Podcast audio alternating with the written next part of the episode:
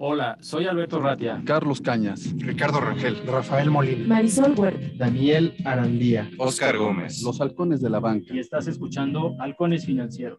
Atrapa el conocimiento bancario aquí, en Radio Anáhuac, 1670 AM. Amplía tus sentidos.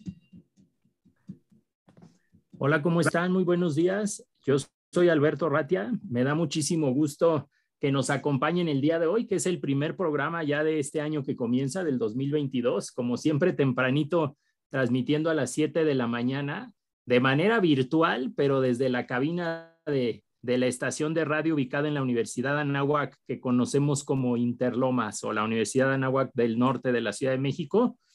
Y también me da muchísimo gusto que me acompañe el día de hoy mi estimada Marisol, amiga y compañera de vuelo. ¿Cómo estás, Mari? Buenos días.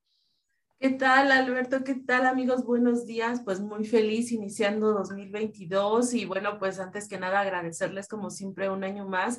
Estamos aquí y, y, bueno, pues con todas las buenas vibras, con todos los buenos deseos para sus familias, para, para cada uno de nosotros, que todas esas metas que nos hemos propuesto, pues esta vez las logremos. Este, muy contenta con, con la Universidad de Anáhuac, como dices, transmitiendo de manera virtual, cuidándonos de, de esta situación que no acaba de terminar. Y, este, y bueno, pues deseándoles a todos, mandándoles a todos un fuerte abrazo este, con los mejores deseos, Alberto, y pues listos para iniciar con, con la parte de halcones financieros, con estos temas financieros que tanto nos apasionan y, y bueno, pues todo, todo esto que podemos platicar este día. Sí, correcto. Yo creo que bien vale la pena por ser el primer programa del año, hacer un poco de recuento, cómo nos fue en este año que acaba de terminar en el 2021 en temas macroeconómicos, cómo le fue al sector consumo, al sector retail, que entiendo que es un termómetro muy cercano de lo que sucede en la economía de, de los países, incluyendo México.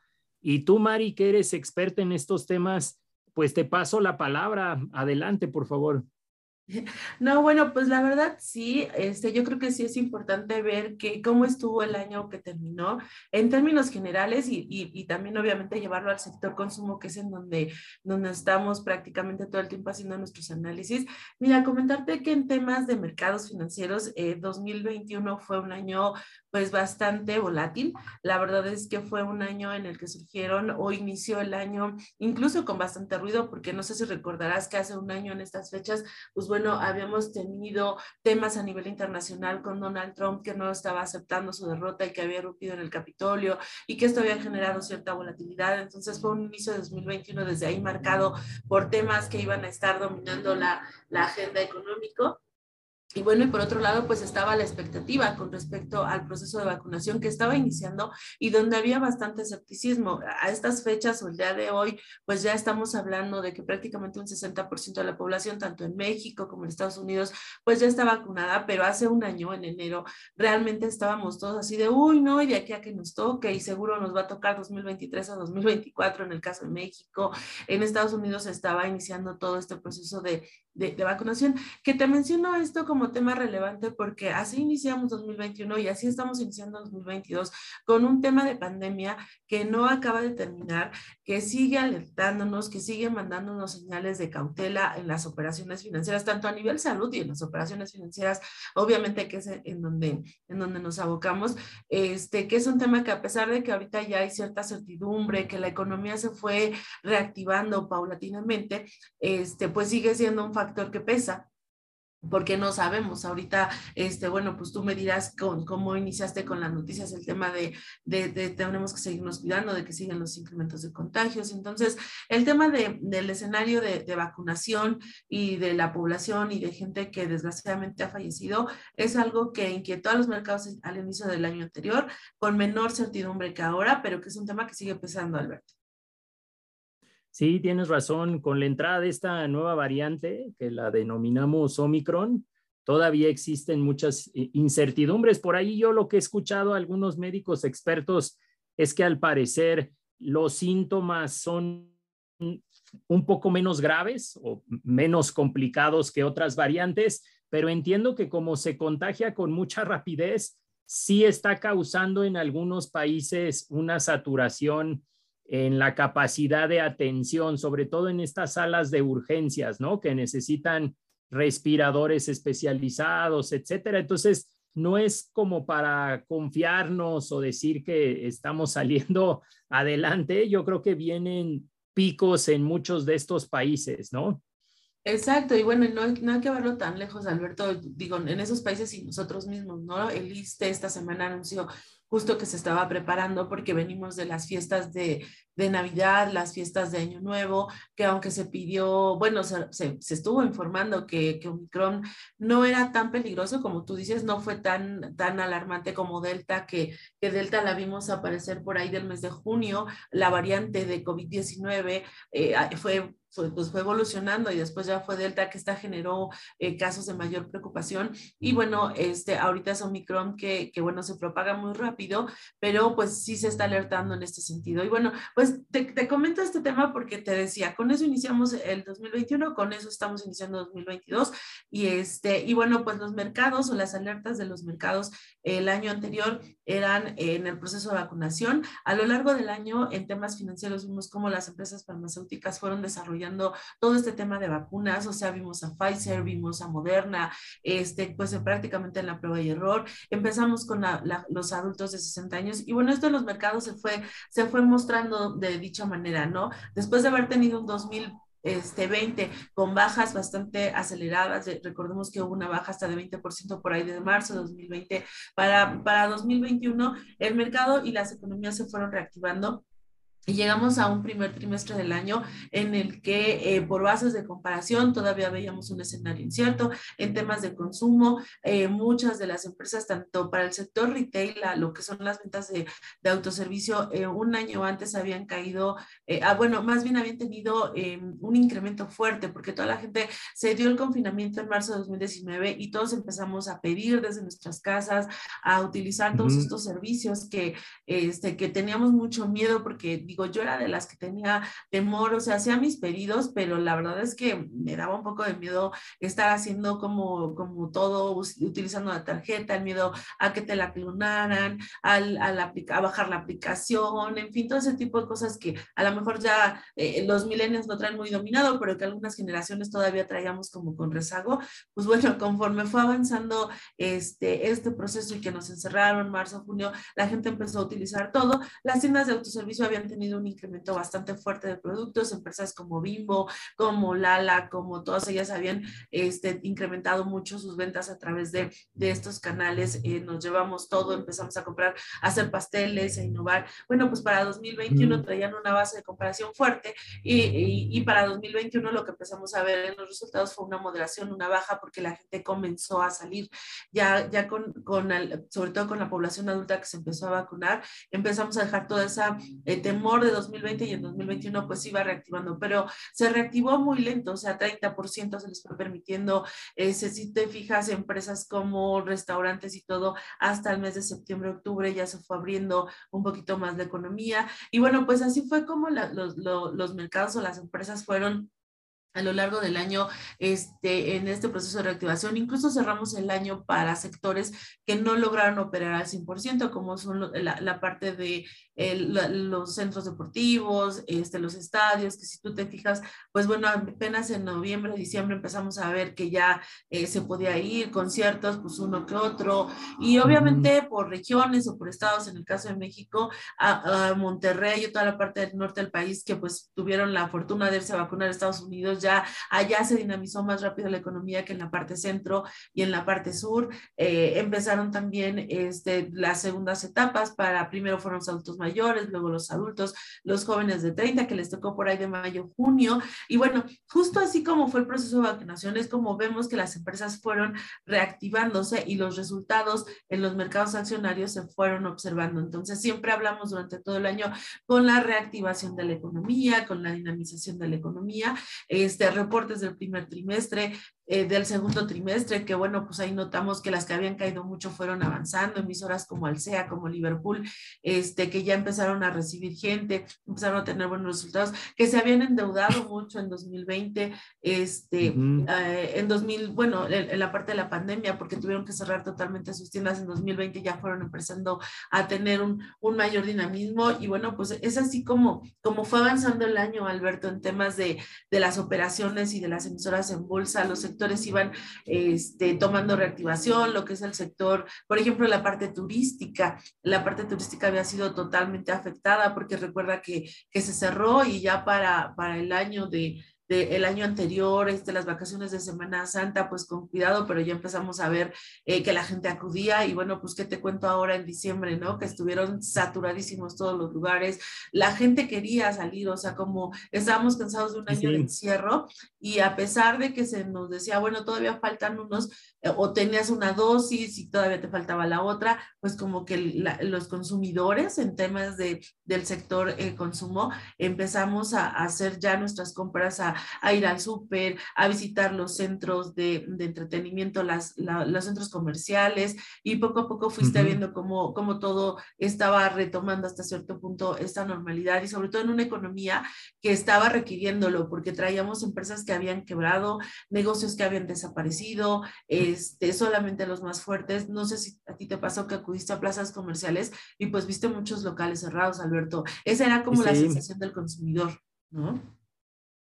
Sí, tienes toda la razón. Yo creo que ya ese, pues esa fatiga social, ¿no? Ese cansancio de cumplir casi dos años llevando una vida eh, bajo un formato de sana distancia, la gente en ocasiones como que ya se desespera, ¿no? Yo inclusive he escuchado a algunos, no quiero yo decir que están bien o que están mal, porque ese es un juicio de valor muy personal, pero hay algunos que han dicho, que yo los he escuchado, gente cercana, pues esto no es vida, ¿no? Si voy a vivir encerrado en mi casa el resto de mi vida, así no quiero vivir. Entonces me voy a poner un cubrebocas, me voy a vacunar y voy a intentar hacer mi vida lo más normal que se pueda. Entonces, tampoco es tan sencillo que la gente no busque regresar a sus actividades anteriores, ¿no? Entonces, es como que hasta dónde puedes regresar y hasta dónde eso provocará un aumento en los contagios. Yo creo que este mes de enero va a ser un mes crítico como para ver en México qué tanto aumentan los contagios y las hospitalizaciones. Dios quiera que,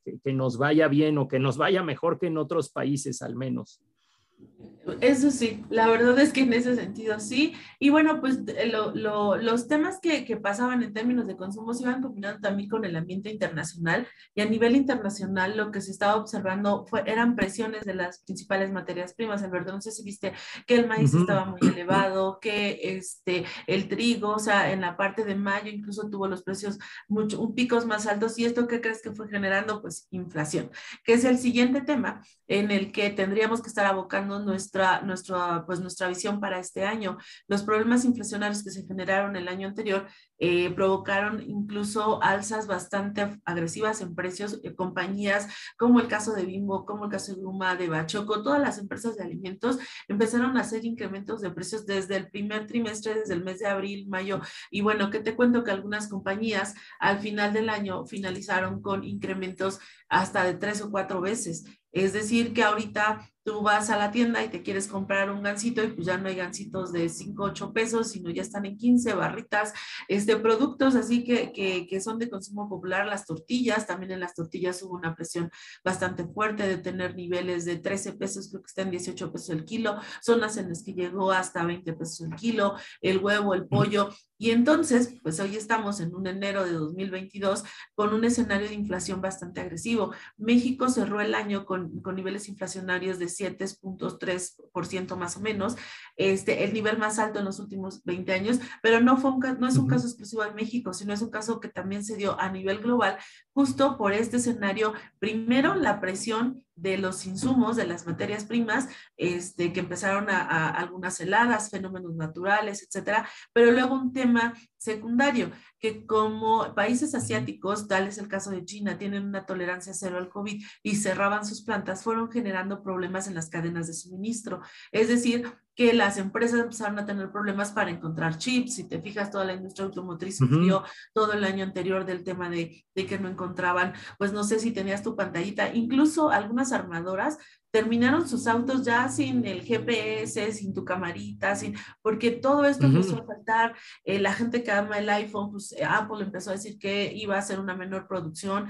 Digo, yo no sé, gente en el buen fin este, decía, es que ya fui por mi iPhone, no hay iPhone, ¿no? Este, porque, porque se acabó, porque solamente se mandaron unas unidades. Y entonces esto generó presiones, tensiones, los cierres, los paros de producción en, la parte asiática, este, también eh, los, traslados, los puertos, todos estos productos que, se, que tienen que mandarse a nivel global atorados porque no había gente, porque allá sí dijeron, pues aquí es cero, no es como, como de este lado, digamos, del de charquito donde decimos, no, pues aquí vámonos, ¿no?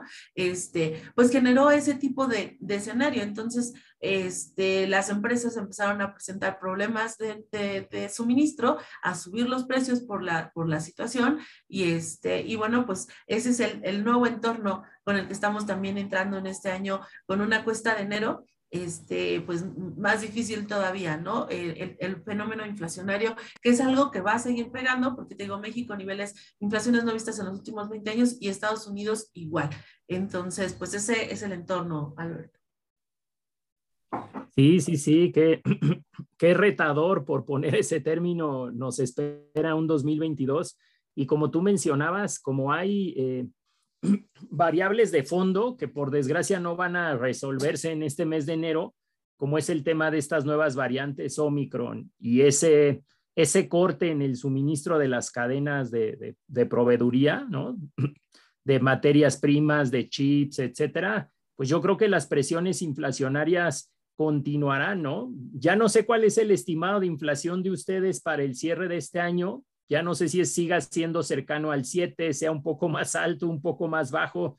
¿Cómo ven ahí ustedes el tema de inflación? Pero si quieres, Mari, para no dejarte a la mitad, vámonos a un corte, el primer corte del año. No se vaya, estamos con Marisol Huerta, experta en temas económicos y, analista eh, en el equipo de Equity Research. Eh, y regresamos en dos minutos. Pues estamos de regreso. Qué bueno que nos acompañan el día de hoy en nuestro primer programa de radio de este año. Acuérdense que lo subimos a todos a nuestro canal de Spotify para que los puedan escuchar ahí y también síganos en nuestras redes sociales, Halcones Fin en Twitter y Halcones Financieros en, en Facebook. Y estábamos por por escuchar la respuesta de Marisol en temas de inflación, de cómo se ve el pronóstico de cierre de inflación para fines de este año, para fines del 2022. Mi estimada Marisol, perdón, porque creo que te pregunté y luego mandamos a un corte. Adelante, por favor. Nombre, nombre. Y bueno, pues antes que nada, este, también Alberto, recordarles nuestras redes sociales en, arroba alconesfin y en Radio Anáhuac 1670 que nos sigan. La verdad es que nosotros muy contentos de que nos estén acompañando y que bueno, recordarles que a lo largo del año, pues nosotros estamos trayendo invitados de primer nivel, este, que ya nuestra agenda hacia adelante está llena, pero en este primer día lo que quisimos fue hacer un recuento de, variables económicas, ah, este, para que todos estemos enterados cómo recibimos esta cuesta de enero, que justo era lo que me preguntabas, ¿no? Este, cómo, cómo estamos viendo en B por más este tema. Mira, eh, para, para lo que es el tema de inflación, eh, se espera que este, este, el 2021 más bien, la inflación termine en niveles de 7.10% en promedio, pero para 2022 la buena noticia es que se está esperando un 3.9% por parte de nuestro equipo de economía, porque vamos a tener un primer semestre presionado en temas inflacionarios, una cuesta de enero pesada, porque no, no vamos a mentir aquí, eh, la situación estará todavía complicada con estos incrementos de precios que te menciono que se fueron dando con este tema del suministro, pero la segunda parte del año ya se está notando una mayor estabilidad. Y también, no es por nada, pero bueno, se considera que a lo mejor en los próximos seis meses también el tema pues de la pandemia ya esté más controlado, ya con una tercera hasta cuarta dosis he visto que en Israel se está, se está ya dando y bueno, pues una tercera dosis al menos en México también ya se está iniciando y a nivel internacional este, también se está generando ya esto. Entonces, pues bueno, como dices, ya la gente dices, tengo mis dos, mis tres refuerzos, mi cubrebocas y vámonos, ¿no? Continuar con esta reactivación de la economía y este, y que las cosas se, mantengan. Entonces, esa es la, situación en términos de inflación. Para el tema del PIB, bueno, pues en, el caso de México, la expectativa de B por más es que la economía cierre en un promedio de 5.6%, mientras que Banjico señala que el 2021 crecimos 5.4% y para 2022 aquí hay un poquito de, diferencia. En el caso de B por más esperamos que la economía crezca 2.6%. ¿Cuáles son las variables que, que facilitan este, este ritmo de crecimiento? Bueno, pues tenemos que Estados Unidos trae un ritmo de crecimiento todavía acelerado, generación de empleo, este, si te fijas, allá están funcionando diversos programas que, que estarían eh, apoyando que, que, que, la, pues, que, la, economía se siga dinamizando y nosotros en la parte de México, no solamente por, por, el segmento de remesas, sino también en la parte industrial, favorecidos por este entorno de recuperación de aquella economía. Entonces, pues bueno, traemos este 2.6, suena menos, tú me vas a decir, oye, pero 2021 5.6 y ahora 2.6, pero recuerda que 2021 traemos un efecto rebote porque caímos mucho en el 2020. Entonces, aquí realmente fue como, como tiras la pelotita y brinca, así creció y ahorita lo que estamos viendo es un escenario más estable, ya en un nivel comparable contra 2019, un 2.6%, pues sí suena un poquito débil, pero bueno, eh, finalmente hay factores que van a mantener una mayor estabilidad, no vamos a ver estos rebotes o estos picos este, que se vieron. En el caso de Banjico, eh, señala que la economía de México va a crecer a un ritmo de 3.2%.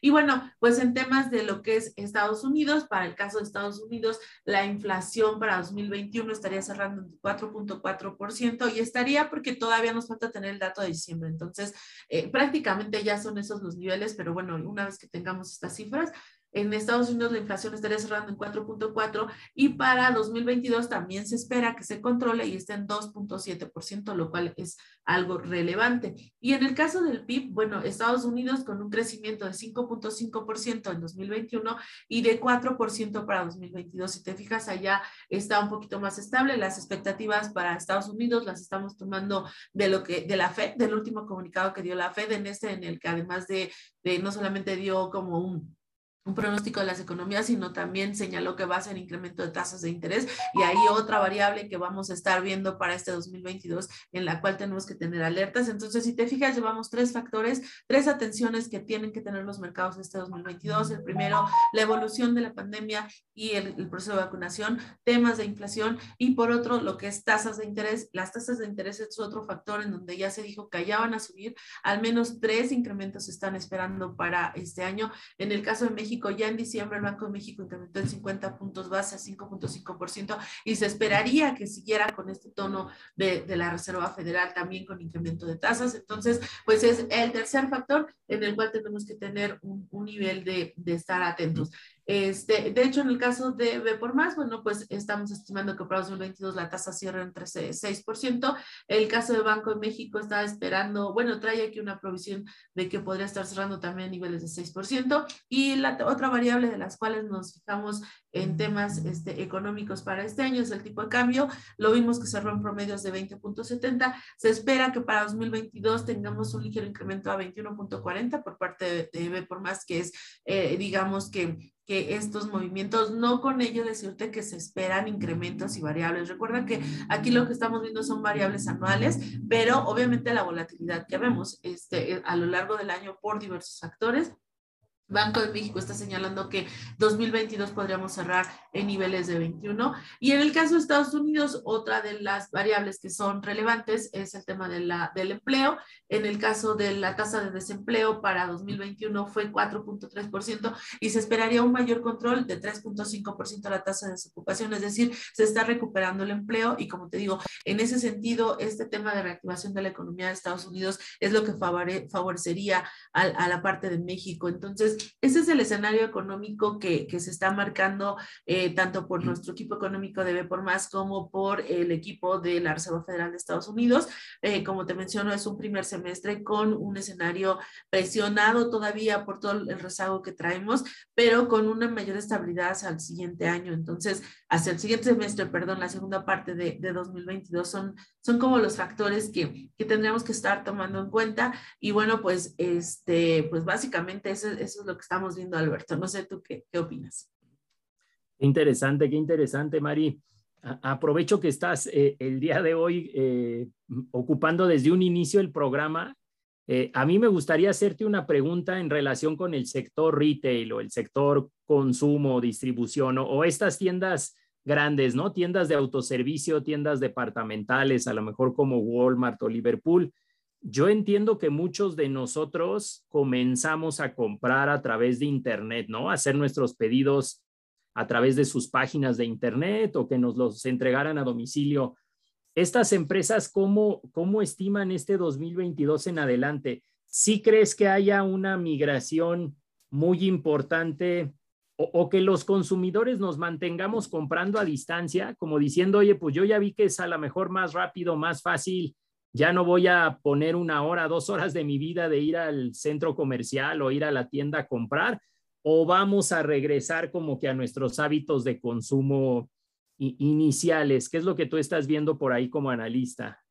Pues mira, lo que hemos, lo que nos han mencionado es que esperan que se mantenga, no con el mismo ritmo de crecimiento que se vio, como te decía, en el en el 2020, en donde hubo empresas que llegaron a crecer hasta 400%. Digo, tú lo has visto mucho en, en el sector que llegaron a decir, bueno, eh, avanzamos en tres meses lo que nosotros teníamos planeado en términos de, de ventas por e-commerce, eh, eh, lo que pensábamos que iba a ser en cinco años. Esto, este proceso evolucionó, toda la parte de logística, todas las empresas el año pasado se dedicaron, incluso las inversiones de 2000 20 por parte de las, de las grandes empresas como Liverpool, como Walmart, como Chedraui, eh, todas fueron en una parte muy importante a mejorar todo, la, todo su sistema de e-commerce, desde la parte de logística. Digo, yo recuerdo mucho eh, con Liverpool cuando fue la pandemia que de manera individual hice algunos pedidos y bueno, o sea, me habían dicho que llegaban para mayo y fue llegando a finales de junio.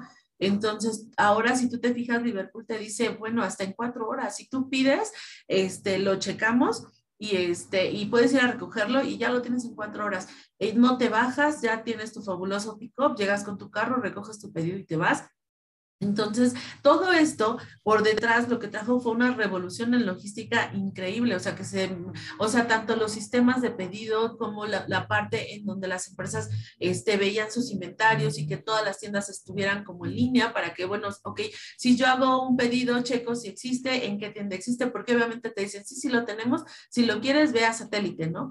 Tú sabrás si te avientas la idita hasta satélite desde el sur de la ciudad, este, no sé, a, a, a comprarlo o bien dices, bueno, no, pues me espero a que la propia tienda lo mande, pero bueno, ya la tienda te dice, yo mando cosas a mi tienda del sur, a Perisur, te la mando este mañana. Entonces tú dices, oh, si me urge, me aviento mis cuatro horas de tráfico a, Peris, a, satélite o espero que me lo lleven a Perisur y lo recojo mañana. Entonces, pero todo esto suena fácil, como usuarios nos quejamos mucho, no, es que son de lo peor, nunca llevo el producto, pero imagínate todas las inversiones que tuvieron a hacer, todo toda la parte tanto de sistemas como de traslado, porque la parte de transporte, tú que, que también más o menos has visto a, a, las pequeñas empresas, pues es todo un tema.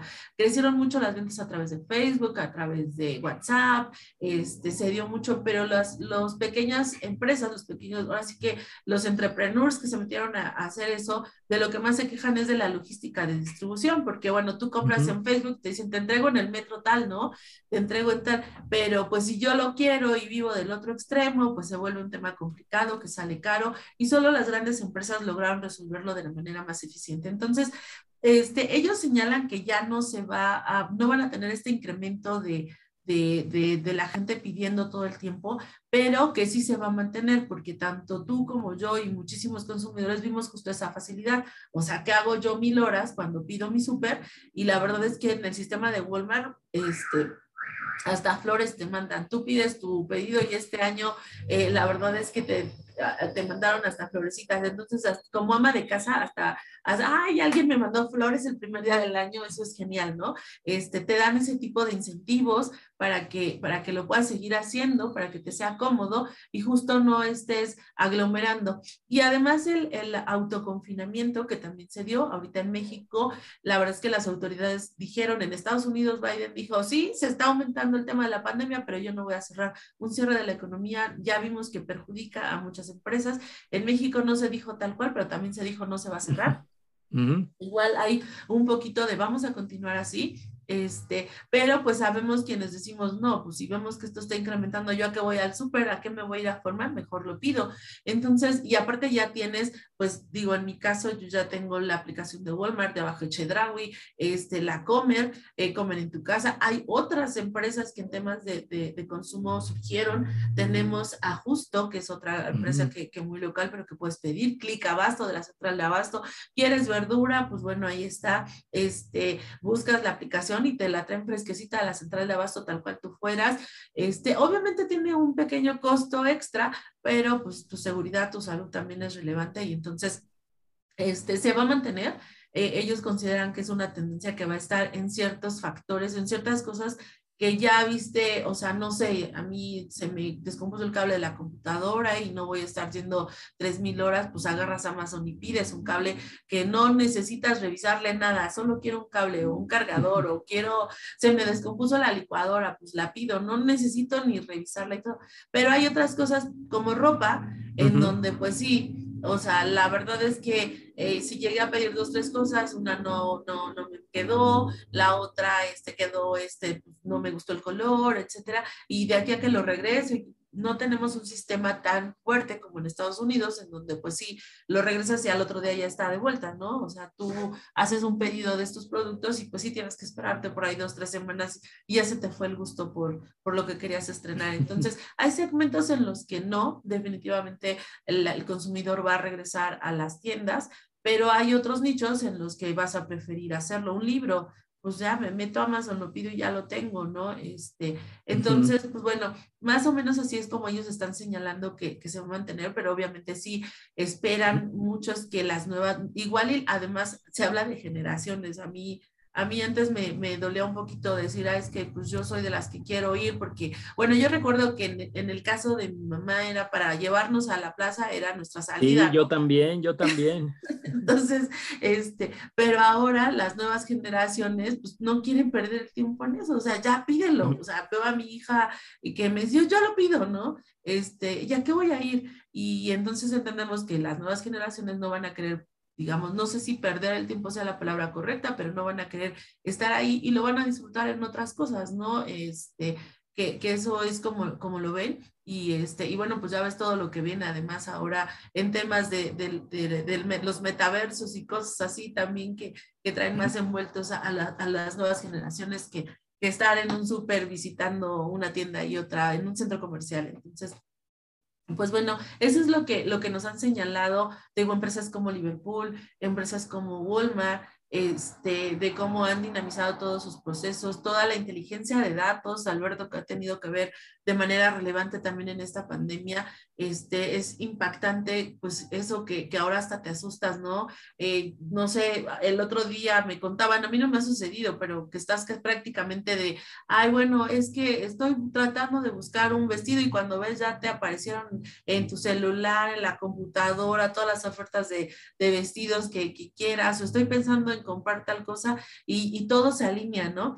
Con una sola búsqueda ya sabe el robotcito este, qué, qué, es lo que necesitas y te empiezan a mandar toda, toda la oferta, que son estrategias de venta y que las justo las empresas pues están metiéndole mucho dinero a, a esta minería de datos o data mining, este, como lo mencionan, para entender a su cliente, Walmart lanza, la Walmart, Liverpool, todos lanzan eh, ofertas específicas de acuerdo al consumidor, o sea, saben perfectamente que Marisol Huerta es ama de casa y Marisol Huerta por lo regular va a estar buscando este súper y entonces me mandan las ofertas de, de, de, productos básicos, pero también saben si hay un joven que está ahí buscando cervezas o hay una persona que tiene mascotas y que lo que está buscando son alimentos de mascotas y te empiezan a mandar todo, o, lo, las, los bebés, ¿no? que estás buscando pañales y todo, te llega muy segmentado y, este, y esto tiene que ver justo con lo que ellos han dicho repetidamente, que es esta minería de datos, este, de conocer al cliente y de mandarle ofertas específicas. Entonces, eso también juega un papel relevante.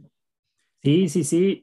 Ya con toda la capacidad que tenemos de acceso a información y de grandes cantidades de datos, ya las empresas, incluido el sector financiero, quieren estar en el momento justo y en el lugar indicado, ¿no? Yo me acuerdo que en el pasado nos querían vender otra vez la misma tarjeta de crédito que ya teníamos contratada, por ejemplo, ¿no? Nos llegaba a hablar algún banco y nos quería vender inclusive un producto que ya teníamos contratado con ese banco. Y ahora no, ahora se busca como que mm, estar en el momento eh, en el que los hábitos del consumidor lo, lo requieren. Y como tú dices, ese tema también generacional es muy, es muy evidente. Creo que estas nuevas generaciones o estos nativos digitales ya ven la vida diferente, ¿no? Prefieren dedicar o gastar su tiempo en otros temas y a lo mejor esas experiencias de compra que nosotros teníamos, ¿no? Como que era tal vez en lo que nos entreteníamos, ir a caminar toda una tarde a un centro comercial, comerse un heladito, este, meterse a, ocho tiendas, tocar la mercancía, este, probársela, etcétera. Ellos ya no lo ven como algo que les pueda ofrecer una, tal vez una diversión, ¿no? E, ellos ya están más acostumbrados a redes sociales o a consumir contenido, eh, pues no sé si llamarle así on demand, ¿no? si quieres, ahorita hablemos de eso y del metaverso. Creo que vamos a tener que mandar una, a una pausa. Esto es Halcones Financieros. Estamos Marisol Huerta y un servidor Alberto Ratia haciendo un cierre de lo que pasó en el 2021 y de lo que viene para el 2022. Regresamos. Regresamos, exacto. Pues ya estamos de regreso. Esta es la última sección del primer programa del 2022. La verdad es que les queremos mandar un abrazote a todos nuestros eh, radioescuchas, a todos los que nos siguen en nuestras redes sociales, a los demás compañeros de vuelo que el día de hoy o andan de vacaciones o tienen por ahí alguna agenda complicada y no pudieron estar. Un abrazote a todos ellos. Y bueno, Mari, ya hablabas de hábitos de consumo, hablabas del metaverso. A mí me gustaría tomarme estos minutitos que faltan eh, para que platiquemos tú y yo sobre esas nuevas tendencias, ¿no? Me gustaría por ahí hacer una breve pausa en temas de, criptomonedas o de blockchain, solamente para explicar algunos temas muy básicos. Salió una noticia de que el Banco de México, nuestro Banco Central Mexicano, va a emitir su primer moneda digital, su primer criptomoneda. Y entonces eso como que causa cierto, cierto caos, inquietud, muchas dudas en los que leímos la noticia. Entonces, para ponérselos muy claro, les voy a poner un ejemplo buscando que sea muy sencillo, es como una especie de historia, ¿no? Pero, por ejemplo, Mari, tú no sé si ya te habías dado cuenta que los mexicanos no podemos abrir cuentas en dólares en los bancos en México. Sí podemos abrir cuentas en pesos los individuos y lo hemos abierto pues toda nuestra vida, ¿no? En los bancos que conocemos, ¿no? Santander México, Banorte, Banco Azteca, BBVA México, etcétera. Pero en esos bancos que trabajan en México, ya sean extranjeros o nacionales, pero los que tienen licencia para operar como banco en México, el Banco Central, el Banco de México, no les permite abrir cuentas en otras monedas, por ejemplo, en dólares o en euros o en alguna otra moneda. No lo tiene autorizado. Si yo, Alberto, me pongo necio y como persona quiero abrir una cuenta en dólares, tengo que ir a otro país cuyas leyes le permitan a los mexicanos o le permitan a los residentes en México abrir una cuenta en dólares. ¿Estás de acuerdo? Efectivamente, sí, es un tema. Uno de los países que luego escuchamos, pues es Suiza, de los que la gente va y abre una cuenta en dólares, ¿no? Eh, entiendo que tienes que tener mucho dinero porque los bancos en Suiza se dedican a atender a los grandes millonarios, entonces un mexicano podría abrir una cuenta de dólares en un banco suizo o un mexicano podría abrir una cuenta en dólares en un banco en Estados Unidos, ¿no?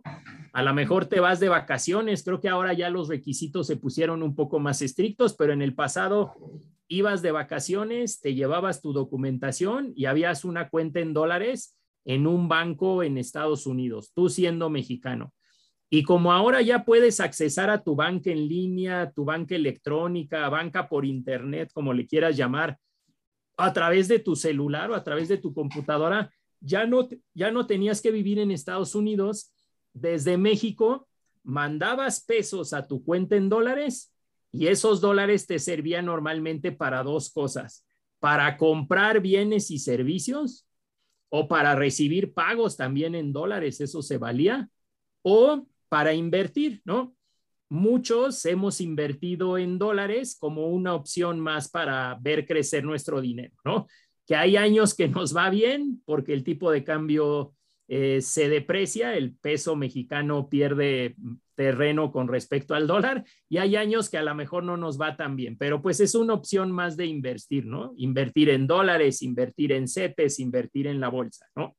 Si nosotros tomamos esto como parámetro, vale la pena decir que la ley FinTech o la ley para regular las instituciones de tecnología financiera sí abre la puerta, sí abre la posibilidad para que los, los bancos en México, el sistema financiero mexicano, nos abra cuentas en criptomonedas. Pero no me malinterpreten, abre la posibilidad, pero le da al Banco de México, al Banco Central, la última palabra, de manera unilateral, porque ellos son los expertos y ese es su mandato, ¿no? A eso se dedican todos los días. Ellos dirán qué criptomonedas se podrían manejar en la economía mexicana. Y yo te pregunto, mi estimada Mari, si no han autorizado que abramos cuentas en dólares, ¿Tú crees que en el corto plazo autorizarán al sistema financiero mexicano abrir cuentas en bitcoins o en ethers o en alguna otra criptomoneda? Pues mira, la verdad es que ha sido todo un tema y bueno, ahí tienes a Banco Azteca que se está viendo como el pionero y que está señalando que, que, que lo estaría haciendo eh, de alguna manera encuentran por ahí algún tema en el que pueden hacerlo. Y yo creo que es, de hecho, Banco de México señala que es para 2023 o 24, si no me equivoco, ¿no? O sea, puso más o menos el año. Ahí tú corrígeme, no recuerdo qué, qué año dijo que estaría haciendo, pero finalmente no creo que sea este año, pero es un tema que sí es algo que está dominando el, el mercado y, y, bueno, yo, yo por lo que creo, pero solamente creo porque no soy experta, pero seguramente tú, Alberto, que si eres experto en todas estas fintech, tendrás una respuesta quizá con un periodo de tiempo más cercano, ¿no? A lo que yo veo, que sería 2024. Sí, sí, sí. Ahora, qué, qué, qué buenos temas los que tocaste y me tomaré estos poquitos minutos intentando dar una respuesta muy rápida, pero hay que hacer varias diferencias, ¿no? Ya vimos que el día de hoy Banco Azteca no puede abrir cuentas en criptomonedas en México. La legislación mexicana no permite a Banco Azteca ni a ningún otro banco abrir cuentas en criptomonedas. Pero si regreso a mi ejemplo del dólar, si yo, Alberto, me pongo necio que quiero abrir una cuenta de bitcoins, ¿qué tendría que hacer, Mari? Tendría que ir a un país en el que sí le permitan a los mexicanos abrir cuentas en criptomonedas. Así como yo busqué un país que me permita abrir cuentas en dólares y encontré que en Suiza o en Estados Unidos o en otros países nos lo permiten y no estamos quebrando la ley, no nos van a meter a la cárcel porque los que tienen la prohibición no somos los individuos mexicanos. Los que tienen la prohibición es el sistema financiero mexicano, es el que tiene la prohibición de abrir esas cuentas en dólares o de abrir esas cuentas en criptomonedas. Entonces, yo buscaría un país en el que sí pueda abrir una cuenta en criptomonedas.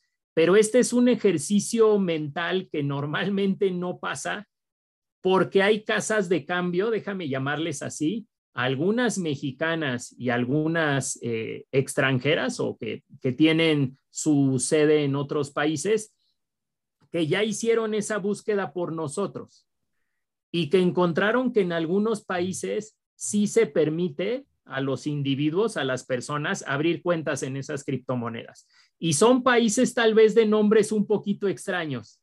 Por ejemplo, Gibraltar, que es una península forma parte del territorio español, pero no forma parte del país de España y tiene una historia política, fue una colonia inglesa, etcétera, y ellos autorizan que los mexicanos y gente de otros países abran una cuenta en, en, en Gibraltar en criptomonedas. Entonces, si yo bajo una aplicación o entro por internet alguna de estas casas de cambio de activos virtuales, en inglés las conocemos como exchanges, una de las más conocidas es Bitso. Yo le mando mis pesos mexicanos a Bitso. Bitso recibe mis pesos mexicanos y mis pesos mexicanos viven en México o viven bajo la ley mexicana, déjame llamarle así, Mari, porque no tengo bronca de manejar pesos mexicanos en una institución financiera mexicana. Eso nos queda claro a todos. Pero en el momento en el que yo le doy enter en la aplicación de Bitso y cambio mis pesos a bitcoins, vamos a usar solamente esa moneda virtual para simplificarnos la vida. Cuando los cambio a bitcoins, mis bitcoins no viven legalmente en México, Mari. Mis bitcoins viven legalmente en Gibraltar. Entonces yo tengo una relación de negocios con Bitso Gibraltar, llamémosle así. Y esos bitcoins los puedo dejar en mi cuenta en bitcoins un minuto, un año o toda la vida. Puedo comprar y vender productos en bitcoins o puedo manejarlos como una inversión. Y cuando esos bitcoins suben de valor, si suben de valor, que históricamente han estado subiendo, pero si suben de valor, los puedo vender, los cambia a pesos y esos bitcoins que viven legalmente en Gibraltar otra vez regresarían a pesos bajo la ley mexicana y esos pesos los puedo regresar en un SPAY para comprar algo, para regresarlos a mi cuenta de banco donde hago mis cobros y pagos, pero hasta ahí hemos hablado de los bitcoins o de las criptomonedas y esto no tiene que ver con la noticia del Banco de México. Todavía no hemos llegado ahí. Por eso es lo divertido del asunto. ¿Cuál es la diferencia entre estas criptomonedas y la moneda que va a emitir el Banco de México? ¿Vale? Estas criptomonedas trabajan en grandes bases de datos que les llamamos blockchain. Y no hay una única blockchain. Hay una blockchain para bitcoins, una blockchain para Ethereum y una blockchain para otras monedas que existen.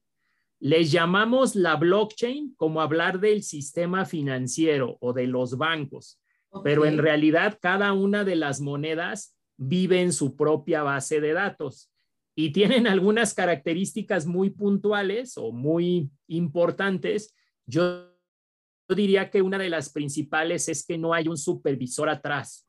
Toda la comunidad, todos los que estamos conectados a través de esa blockchain, hacemos que las cosas funcionen.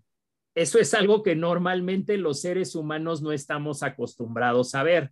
Siempre queremos como que un papá ¿no? una computadora central que nos diga qué hacer o qué no hacer, quién tiene la razón, pero los parámetros o los principios tecnológicos que rigen estas blockchains te permiten hacerlo descentralizado, como que no hay una computadora que manda, todos juegan las mismas reglas del juego y mientras esas reglas del juego se cumplan, no hay un banco central que diga, esto se tiene que hacer así o esto no se tiene que hacer así. Entonces, si tú te fijas, mi estimada Mari, estas criptomonedas o monedas virtuales no dependen de los bancos centrales, no fueron emitidas por bancos centrales. Entonces, algunos dicen que se parecen al dinero o que tienen características del dinero, sirven como reserva de valor, se pueden utilizar para comprar bienes y servicios,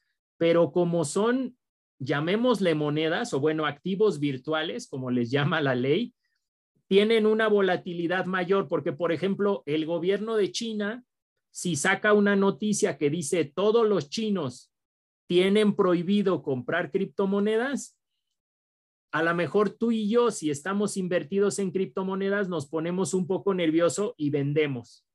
Y el valor de la criptomoneda baja o el día que el dueño de Tesla, Elon Musk, dice, voy a permitir que se vendan mis coches, los Tesla, y que me los paguen con criptomonedas, como que eso le da más confianza, entonces el valor de las criptomonedas sube. Si algunos grandes inversionistas dicen, voy a diversificar y voy a comprar criptomonedas como inversión, el valor sube. Si empieza a salir algún ETF, algún fondo de inversión que te permite invertir en criptomonedas, ¿sí me explico? Eh, eh, la posibilidad de que aumente o disminuya ese, ese precio es muy grande. De hecho, por ejemplo, pues tal vez CETES nos está pagando un 6% anual.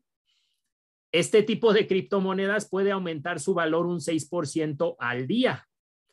No tendría yo, entre comillas, que esperar un año para tener un rendimiento del 6%, pero así como sube en, una, en un día el 6%, al día siguiente puede bajar un 6, un 8, un 10. Entonces... Le hemos visto bajar hasta 50%, así que también hay... Es correcto. En otras, eh, en otras palabras, primer, primer tema, estas monedas no requieren la supervisión del Banco Central.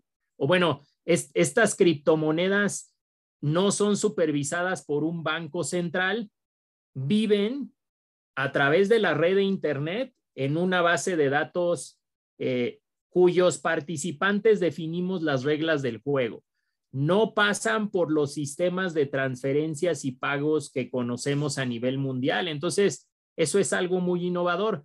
Cuando los bancos centrales dicen, yo voy a emitir mi propia criptomoneda o mi propio activo virtual, déjame llamarle así o intentarlo traducir, Mari, es como si ellos dijeran, voy a emitir el criptopeso.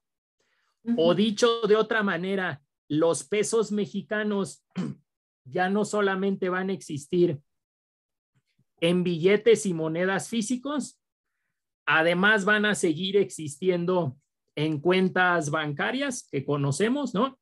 Tarjetas de crédito, tarjetas de débito, una transferencia SPAY, el CODI, todo eso seguirá existiendo. Ahora también va a haber el peso en formato criptomoneda. Porque esta red o estas redes llamadas blockchain ofrecen algunas ventajas que los sistemas de pago no ofrecen. Pero es el mismo peso mexicano, nada más que en otra presentación. No sé si me di a entender. Ya no es solamente billetes y monedas, ya no es solamente cuentas bancarias, Space, este, compras con código QR, CODI, tarjetas de crédito y débito, sino que también podría haber un criptopeso manejado en esa base de datos, pero ese criptopeso sí va a estar regulado por el Banco de México, por el Banco Central Mexicano. En otras palabras, no va a ser una criptomoneda independiente como si fuera Bitcoin o alguna otra. Entonces, los bancos centrales lo que se están preguntando es la tecnología en donde viven estas criptomonedas podría hacernos la vida más fácil al sistema financiero? si la respuesta es sí, a lo mejor encontraremos esa presentación así como eh, eh, encontramos los refrescos, presentación de lata, presentación de dos litros, presentación familiar de tres litros, es lo que está diciendo el Banco de México. En ningún momento está diciendo que va a aceptar todas las demás criptomonedas. Eso se cocina completamente aparte, ¿sale? Ok, ok, no, importantísima la aclaración que, que, que estás haciendo porque efectivamente de pronto uno que no está tan adentrado en el tema piensas que ya, ya me va a aceptar mis bitcoins, ¿no? Este, y yo creo que hacia adelante, digo, estamos a punto de terminar y fue un tema importantísimo que tocamos al final, pero este, creo que esto que mencionas, al tener el respaldo de un banco central, podría tener menos fluctuación, a diferencia de los otros, pero no son lo mismo.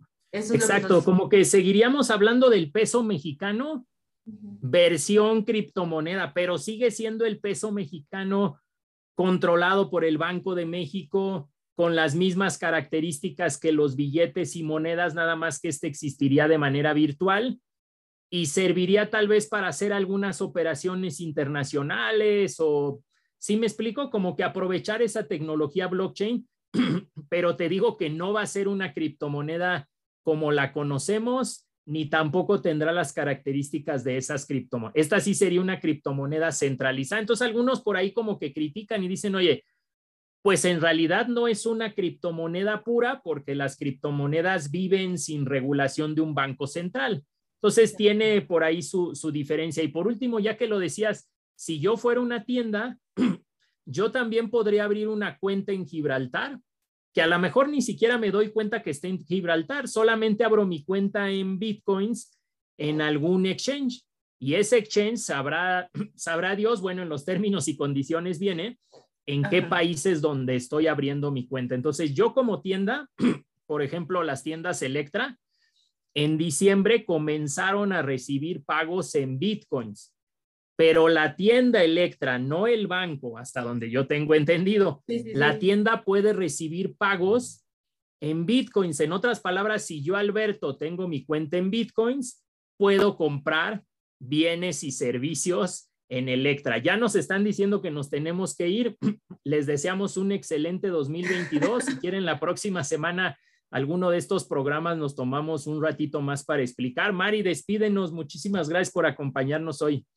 Gracias amigos, nos dejó picados Alberto, hubiéramos estado ahí desde un principio, pero bueno, muchas gracias. y nos vemos el próximo martes. Eh, síganos en nuestras redes sociales y en la mía, Marsol Aries 1, y este, en Twitter y Halcones Fin. Gracias.